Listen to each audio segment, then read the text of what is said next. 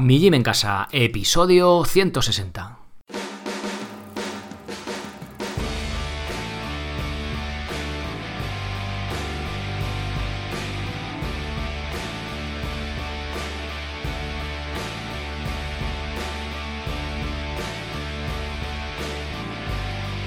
Muy buenos días a todos, soy Sergio Catalán de mijimencasa.com y os doy la bienvenida a un episodio especial porque hoy cumplimos dos años desde que nació este podcast en el episodio 1.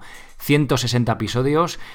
Y bueno, en el, hoy vamos a hablar de un caso que me hace mucha ilusión. Es un caso práctico, un n igual a 1 de uno de vosotros, una, una de vosotros en concreto. Y bueno, que consiguió revertir eh, la osteoporosis, eh, pues siguiendo pues los consejos que escucháis por el podcast. Vamos a analizar el, caso hoy en, profundidad. Vamos a ver qué es lo que hizo esta persona para conseguir revertir la osteoporosis y oye, para que podáis practicarlo, o sea, aplicarlo vosotros o incluso aconsejar a vuestros padres, ¿no? Personas igual más mayores que están en ese rango de edad que ya estamos en, en riesgo de esta, de esta enfermedad pues para intentar prevenirla o incluso revertirla, como fue este caso. Eh, al ser dos años, bueno, no, no puedo hacer otra cosa que daros las gracias a todos los que estáis ahí escuchando, a todos los que soportáis económicamente este proyecto al estar suscritos al ser socios. Eh, vamos creciendo, os voy a dar algún dato. En Evox ya somos 2.830 suscritos a día de hoy, ¿vale? Que estáis suscritos al podcast. En iTunes no sé cómo se puede mirar, pero tenemos una nueva valoración de 5 estrellas de Roda que dice gracias, muchas gracias por el programa, cada día aprendiendo más y haciendo que nos replanteemos qué es la salud. Me encanta, ¿no? Esto, lo que, lo que siempre digo, ¿no? Mirad todo con, con sentido crítico, replantearos las cosas y, oye, pues si pudiera un mensaje que quiero transmitir desde aquí, si solo me tuviera que quedar con uno, sería sed críticos con lo que leéis, con lo que escucháis, aquí lo primero, y toda la información que os llega, ¿no? Porque realmente a día de hoy tenemos un exceso de información y hay que seleccionar pues muy bien las fuentes, ¿no? Para que no, no le intenten colar, digamos. O no intenten colar, sino a veces viejos patrones, eh, viejos paradigmas que se siguen, sobre todo en este tema de la salud, alimentación y demás, que se siguen utilizando cuando estamos viendo que hay nueva evidencia científica pues que va un poco en contra de, de estos viejos paradigmas, ¿no? Bien, pues voy a, vamos a ver el, caso de hoy. Eh, bueno, empecemos. Bueno, hace unos meses me contactó contentísima eh, una de vosotros contándome que su, que su, médico le había felicitado porque había mejorado su, densidad ósea gracias a mis, a mis consejos. Bueno, imaginad la alegría que me llevé realmente yo sé que esto del ejercicio funciona, pero cuando te llegan datos reales y objetivos de personas a las que les ha servido y encima en parte gracias a ti, pues imagínate el subidón. Digo en parte, esto es muy importante, porque por mucho que yo recomiendo las mejores rutinas, los mejores planes de entrenamiento en mijimencasa.com y todo lo que vosotros queráis, si vosotros, si tú que estás escuchando esto no haces nada al respecto, de poco va a servir, ¿vale? O sea, da igual el mejor plan de entrenamiento que si no lo aplicas, pues, pues, pues da absolutamente lo mismo, ¿vale? Y también quiero un poco con este caso ver eh, si es un n igual a 1, es solo un caso concreto, pero bueno, va... los resultados son similares que se obtuvieron en otros estudios científicos, con lo cual, pues oye, quiero también animaros que veáis que esto funciona, ¿vale? Que es que no... que no sumo, que es que es real, ¿vale? Y, ya vais a ver que, pues eso, con con bien poquito, con bien poquito.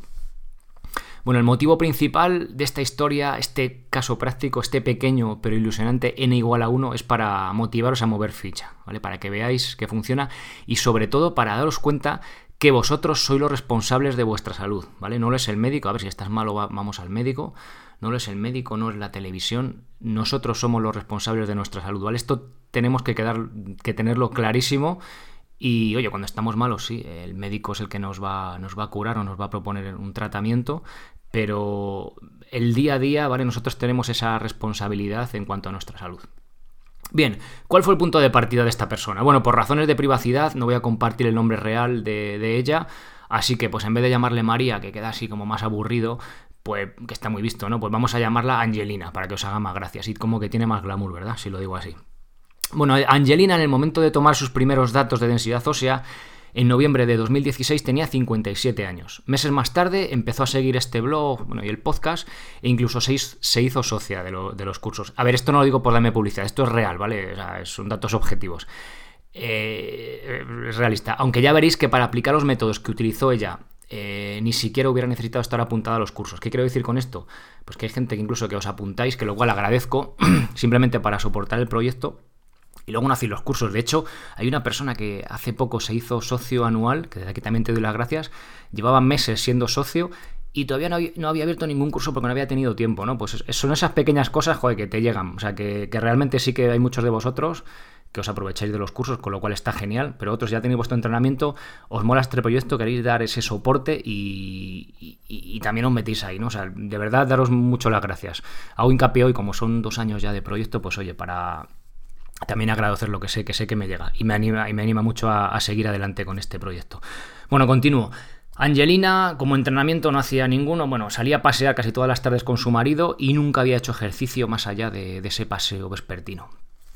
¿Y cuáles fueron las mejoras?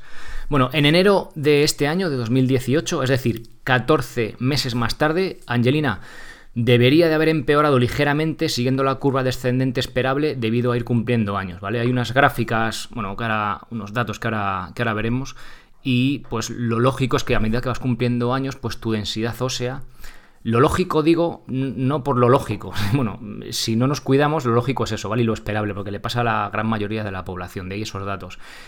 Pero lo, cuando entrenamos, cuando hacemos ejercicio, esta lógica la cambiamos, ¿vale? Entra otra, otra factor en la ecuación muchísimo más potente, bueno, quizás el más potente que haya, junto con la alimentación, que es el entrenamiento. El entrenamiento ya veis que no era un entrenamiento, bueno, ya lo vais a ver luego. Hablo entrenamiento como trabajo de ejercicio planificado, ¿vale? O, o, intencionado más bien. Bueno, ahora lo vais a ver. Bueno, os dejo en las notas, como siempre, las notas del episodio también es un artículo que tenéis eh, esto pues desarrollado un poco de forma más, más breve. Y tenéis las fotos de las densitometrías de, ambas, ¿vale? La de, la de 2016 y la de 2018. Aquí se ven los datos y tal, por si queréis enredar un poco.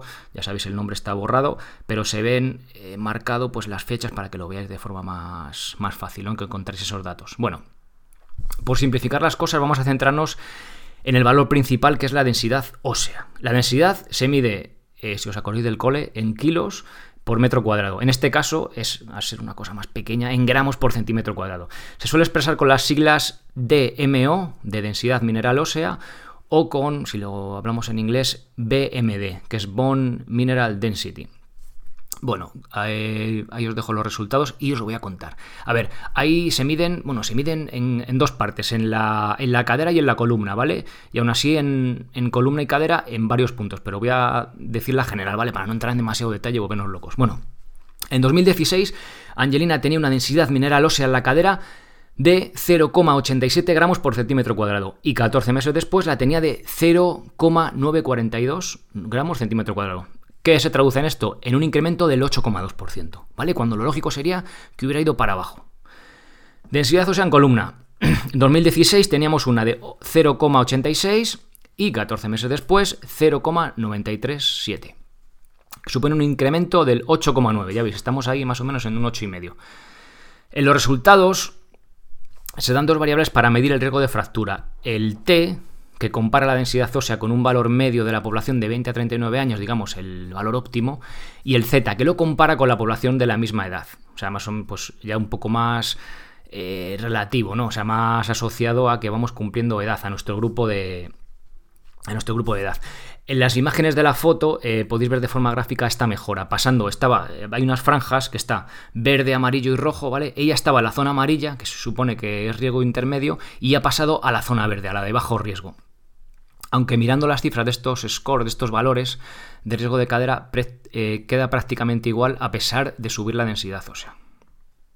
Bien, bueno, y lo más importante, vale, esto está muy bien, Sergio, aquí una mujer ha mejorado su densidad ósea y tal, pero ¿qué hizo? ¿Vale? Bueno, primero me gustaría empezar por lo que no hizo, porque hay algún factor aquí que también tenemos que tener en cuenta. Su doctora le había recetado una pastilla de calcio al día, pero como estaba empezando a hacer ejercicio, ella decidió unilateralmente tomarse solo media, ¿vale? Así porque le dio por ahí. Bueno, no tengo muy claro, esto no lo consulto conmigo tampoco, ¿vale? No tengo muy claro si suplementar con calcio es buena opción. Os dejo ahí un estudio en el que no encontraron mejoras de densidad ósea al hacerlo. Pero eh, hay que tener en cuenta que eran mujeres jóvenes, ¿vale? Con lo cual, mm, no lo sé. Lo que sí parece estar claro es que es mucho más efectivo el estímulo mecánico que le demos a nuestros huesos que las pastillas. Y esto con todo, ¿vale? Habrá, habrá casos que no, de enfermedades concretas, pero para este tipo de enfermedades que podemos llamar degenerativas, es mucho más importante nuestra parcela responsabilidad de comer bien y hacer ejercicio o entrenar que las pastillitas, ¿vale? Esto la salud con todo. Pero, ¿qué pasa? Pues que lo de hacer las cosas, los hábitos y tal, pues requiere eh, esfuerzo por nuestra parte. Lo de la pastillita, pues te la comes y ya está, ¿no? Bueno, pues mm, ser responsables. Bueno, ¿qué es esto eh, del estímulo mecánico y esto del ejercicio? Bueno, pues ni más ni menos que hacer algo de ejercicio. Andar está bien como movimiento de base, pero para estimular nuestros huesos de forma óptima necesitamos algo más. Andar se nos queda corto, es muy flojito, digamos, ¿vale? Muy suave. Me parece muy buena forma de entender este mecanismo con el que mejoramos la densidad ósea, la teoría del mecanostat. Esto ya lo hemos visto en el podcast, los que llevéis más tiempo lo sonará. Que dice que el hueso tiene un umbral de resistencia, eh, cuando lo forzamos más allá lo estimulamos para que se haga más fuerte y por tanto elevamos dicho umbral. Esto es como el entrenamiento, como lo de romper la homeostasis. ¿Os acordáis del entrenamiento? Al final viene a ser un poco la misma teoría. Si deja de ser, estimulado, es decir, si apenas nos movemos y el único ejercicio que hacemos es caminar, pues este umbral baja, ¿vale? Es decir, nuestro hueso dice, eh, estoy en densidad normal, por decirlo de una manera. Eh, solo camino, apenas me muevo, oye, no necesito estar tan denso, tan fuerte, con lo cual, ¿qué hago? Pues... Mm, eh, dejo menos recursos en esa densidad ósea, ¿vale? Con lo cual mi densidad ósea baja. Que lo estimulo eh, con cargas, con entrenamiento de impacto, que ahora lo vamos a ver. Ostras, me, están obligando un poco a hacerme más denso, ¿no? Para evitar romperme pues aumenta esa densidad ósea. A ver, al final es bastante sencillo. A ver, esto tiene un umbral. Si hacemos el bestia, pues nos podemos incluso tener una fractura por estrés, ¿vale? Pero con, con las cosas con cabeza ya sabéis que mejor. Bueno, ¿cómo estimulamos la formación de hueso? a través del ejercicio, ya sea en forma de entrenamiento de fuerza, en este caso yo sabéis que hablo de calistenia, pero también se puede hacer con pesas, o de saltos, ¿vale? Entrenamiento de impacto. Este que a personas mayores, no, entrenamiento de impacto, no, es malísimo. Bueno, pues esto es precisamente lo que tenemos que hacer. Eso sí, siempre con cabeza, empezando, como os decía antes, ¿vale? empezando poco a poco, no vamos a hacer de golpe, ponernos a hacer dobles de comba, una persona, bueno, aparte no tendríamos la destreza, pero hacer saltos desde un cajón o ese tipo de cosas, ¿vale? Siempre el problema no es el ejercicio en sí, sino cómo nos aproximamos a él, cómo empezamos a hacerlo. Ella empezó con los ejercicios de calistenia, flexiones y zancadas, porque lo de instalar la barra, pues en el marco del aporte, pues para hacer remo invertido se le hacía mucho lío y decía que, eso no. Bueno, eh, tuvo, me tuvo que confesar que cuando, cuando ella me contactó, ella para enseñarme los datos le pregunté más cosas. Oye, tú estás de socia de hace varios meses, cuéntame tal. Y dijo que al principio empezó con muchas ganas de entrenar, pero luego lo dejó. Pues ya ahí me confesó, ¿no? Eh, porque dejó de hacerlo pues por pereza, es que bueno, no le apetecía mucho. Bueno, pero lo del tema de la comba eh, sí que le gustaba y fue constante. Hacía solamente 100 saltos dos o tres días a la semana. Aparte de salir a andar todas las tardes, que eso ya lo, hemos comentado, eso sigue con ello. Al principio hacía los saltos sin comba, no tenía comba siquiera y empezaba de 10 en 10. A lo mejor hacía eh, tres series de 10 y lo dejaba, ¿vale? Y más adelante ya se hizo con una comba y era capaz de hacer pues 20 o 30 seguidos. Al principio no hacía ni siquiera los 100, ¿vale? Fue poco a poco.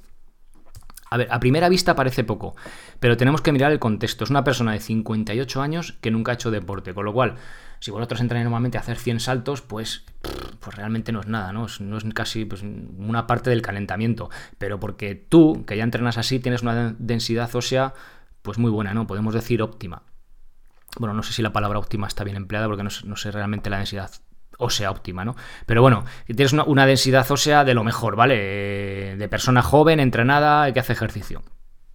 Pero alguien que nunca ha hecho ejercicio, si realmente hacemos 100 saltos el primer día, seguramente tendremos, hombre, mm, seguro agujetas, pero igual hasta molestias. Con lo cual, simplemente empezando con 3 serie de 10 saltos es suficiente, ¿vale? Ella se fatigaba, al final, si nunca has hecho ejercicio, pues 10 o 20 o 30 saltos supone un estímulo cardiovascular interesante, ¿no? Pues ella poco a poco también, a la vez de ir ganando destreza y preparando sus estructuras del tren inferior, también consiguió pues, ganar ese poquito de forma física para hacer eh, 20 o 30 saltos seguidos. Ya verdad que lo hacía en casa, le moló lo de la comba, oye, y lo practicó, oye, pues mira, ya tenemos algo, ¿no?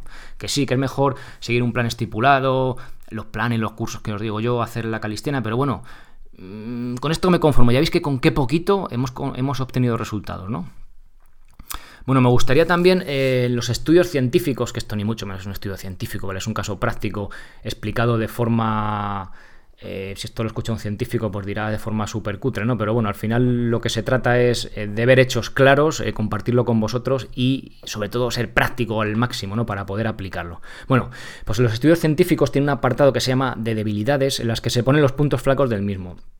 En este caso, para ser lo más riguroso posible, que ya sabéis que aunque, mm, ya os digo, no sea una cosa científica súper estricta, pero sí me gusta ser siempre riguroso, ¿vale? Yo voy a hacer lo mismo. Me he dado cuenta de que la densitometría está hecha por dos empresas diferentes, por lo que quizá utilizaron dos máquinas distintas y esta mejora puede deberse simplemente al, cambio de máquina. No creo que el motivo fuera ese, porque la doctora eh, que la vio, que ve varios casos de, pues de estos al día, encontró sorprendente que Angelina mejorara, ¿vale? O sea, ya simplemente mantenerse es como motivo de felicitación. No, joder, te han mantenido muy bien. Pues le felicita a sus pacientes, ¿no? Y le, comentó que había empezado a hacer ejercicio y la doctora, lógicamente, pues la animó a continuar. Bueno, el tema de las pastillas, de que solo se tomaba media, no le dijo nada por si le echaba la bronca, ¿no? Pero bueno, ya no entramos. Eh, ya os digo, quizás un detalle menor, pero también me parece importante que tengáis todos los datos, ¿no? Y ser riguroso con esto. Bueno, para acabar, a modo de conclusión, eh, daos cuenta del impacto que tiene en vuestra salud el ejercicio, ¿vale? Qué, poquito, fijaos, 100 saltos dos o tres veces a la semana, si es que no es nada, es un minuto y medio, dos minutos, ¿vale?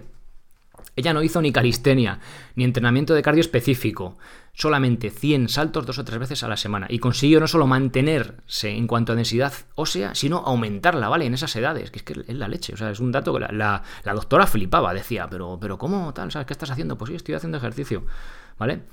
Esto es solo un n igual a 1, pero han salido los resultados esperables que muestran los estudios en cuanto a densidad ósea y entrenamiento, ¿vale? Bueno, y desde aquí lanzo una pregunta. ¿Qué pierdes por probar ¿Y qué puedes ganar? ¿Más años de autosuficiencia en la vejez?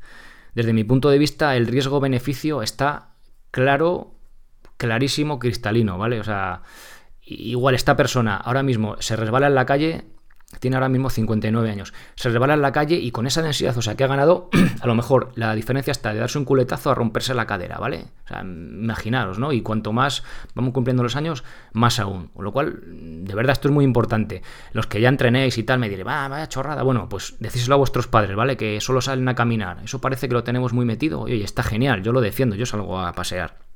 Pero necesitamos un estímulo un poquito más fuerte, ¿vale? Ya veis, con poquito a poco, no, no, no hace falta volverse loco. Si queréis saber más sobre la base científica del ejercicio de fuerza y de los saltos en la prevención de la osteoporosis, echad un, un vistazo, o mejor una escuchada, al episodio 88, ¿vale? Ya hablé ahí de la mejora de densidad ósea saltando a la comba y con ejercicios de fuerza. Ahí también tenéis los enlaces a, pues a todos los estudios que, bueno, que en, los que, he nombrado un poco por encima, ¿no? Estos estudios que dicen pues, que el ejercicio, bueno, que el trabajo de fuerza y de impacto, que tan mal visto está, pues tiene una repercusión positiva en el aumento de la densidad ósea.